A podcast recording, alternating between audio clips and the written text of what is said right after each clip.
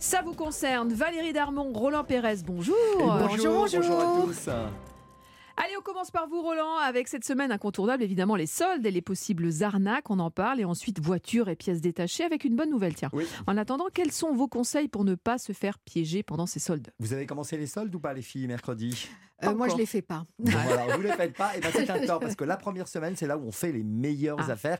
Comme il y a eu pas mal de stocks, il y a eu déjà des ventes privées, les réductions sont déjà euh, très importantes. Euh, donc, moi, je vous conseille vraiment de, de se précipiter. On va y aller.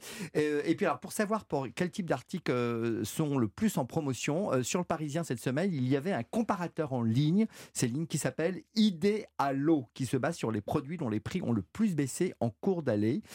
donc, ça, c'est bien parce que ça nous permet aussi de ne pas céder aux sirènes de l'impulsion.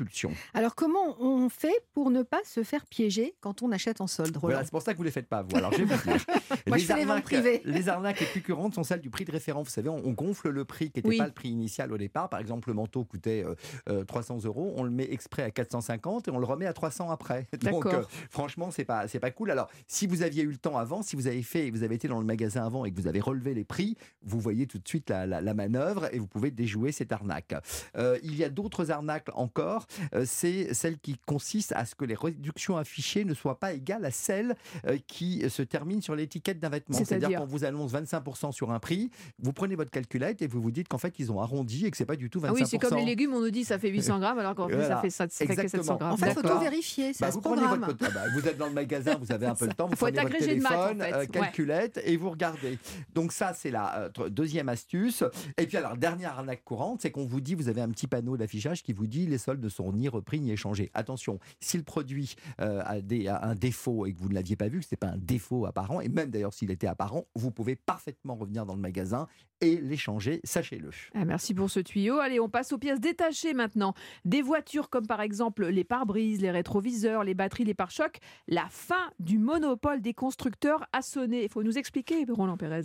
Oui, alors depuis le 1er janvier 2023, les garagistes et, carrossiers ne sont plus obligés de se fournir auprès des constructeurs pour réparer euh, les voitures, euh, ce qui devrait du coup faire baisser la facture des automobilistes. C'est la loi climat euh, qui a été votée l'an dernier qui procède depuis le 1er janvier à l'ouverture de la concurrence du marché des pièces qu'on dit visibles, c'est-à-dire, alors vous l'avez dit, le pare-brise, les vitres et les éléments de carrosserie, euh, parce qu'avant, vous savez, ces, pièces étaient protégées par le, droit de la propriété intellectuelle. On disait que le modèle était protégé. Eh bien, c'est terminé maintenant. Euh, les, distributeurs, les garagistes ne sont plus obligés de passer par les constructeurs. Donc, ça change vraiment quelque chose pour les consommateurs. Bah oui, oui, chez Renault, Peugeot, Citroën, par exemple, eh bien, les pièces vont être beaucoup moins chères de 15 à 30% Et pour les pièces mécaniques alors là, c'est une autre bonne nouvelle. Pour les réparations mécaniques, le problème euh, a été déjà réglé il y a quelque temps. Toutes les pièces organiques d'un véhicule, moteur, direction, boîte de vitesse, embrayage, système de freinage, suspension, sont d'ores et déjà soumises à la concurrence. Voici les bonnes nouvelles de la rentrée. C'est une petite révolution. Hein. Merci beaucoup, euh, Roland Pérez, hein, pour toutes ces précisions. Alors, Valérie Darmon, à vous de jouer. Euh, ce matin, j'ai envie de dire, c'est tout ce qui brille. comme dans le secteur de la mode, bijoux et pièces de joaillerie s'offrent désormais une seconde vie le marché de la seconde main explose. Expliquez-nous ça. Alors effectivement, le bijou d'occasion représente un marché mondial de plus de 20 milliards d'euros. Alors selon le cabinet euh, McKinsey, on estime qu'il va connaître une croissance annuelle d'environ 15% jusqu'à 2030.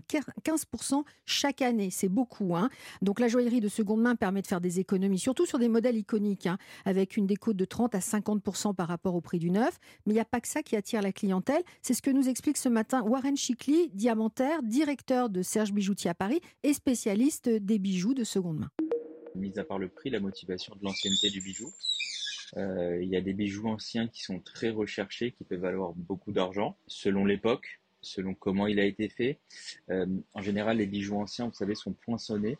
Si c'est poinçonné par un joaillier, un très grand joaillier de l'époque, ça peut valoir beaucoup plus cher que si on fabriquait un bijou aujourd'hui. Un bijou, même un bijou moderne de deuxième main, il est, quoi qu'il arrive, moins cher que si vous auriez le même bijou neuf, pour plusieurs raisons. La TVA sur un bijou ancien, elle est faite sur la marge, alors que sur un bijou neuf, elle est faite sur le prix total du bijou. Voilà, sur des grosses sommes, ça peut, ça peut aller vite. Alors Valérie, est-ce que ce bijou se dévalorise avec le temps? Bah, Pas du tout, c'est même l'inverse. Hein. Il gagne en valeur, hein. il gagne. Euh, c'est un, très bon investissement, hein. plus qu'un bijou moderne. Même si évidemment le moderne, le moderne va devenir de l'ancien. D'ailleurs, c'est un axe de communication pour des boutiques mmh. comme Vacliffe, euh, comme Cartier. Euh, mmh. évidemment, maintenant, elles se mettent sur le créneau. Et on voit fleurir des quantités de plateformes sur Internet qui proposent des bijoux anciens. comment être sûr qu'elles sont sérieuses? Alors là, vous avez raison de me poser la question parce que pas évident d'appuyer sur la touche valider pour un montant de 15 000 euros, par exemple moi je vais pas le faire, même si le pari est largement gagnant au regard des derniers chiffres, par exemple de la plateforme Collector Square lancée par les fondateurs euh, d'Arcurial. Hein, c'est la célèbre maison de vente aux enchères.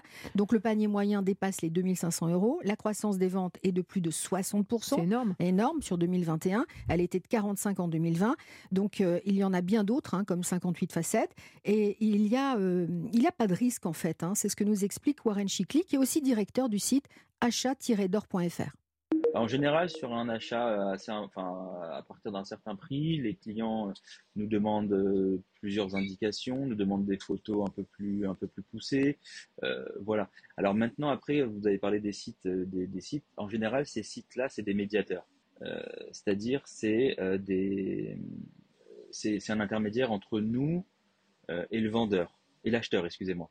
Nous, en fait, quand on vend un bijou sur un site marchand, comme, comme vous l'avez indiqué, donc on envoie le bijou, mais on est payé qu'environ 30 jours après. Donc ça laisse le temps au client de recevoir le bijou, de voir qu'il est conforme et qu'au bout des 14 jours de rétractation euh, qu'il y a sur Internet, bah, le client n'est pas retourné le bijou. Donc euh, franchement, avec tout ce qui a été mis en place, il n'y a pas de crainte à avoir.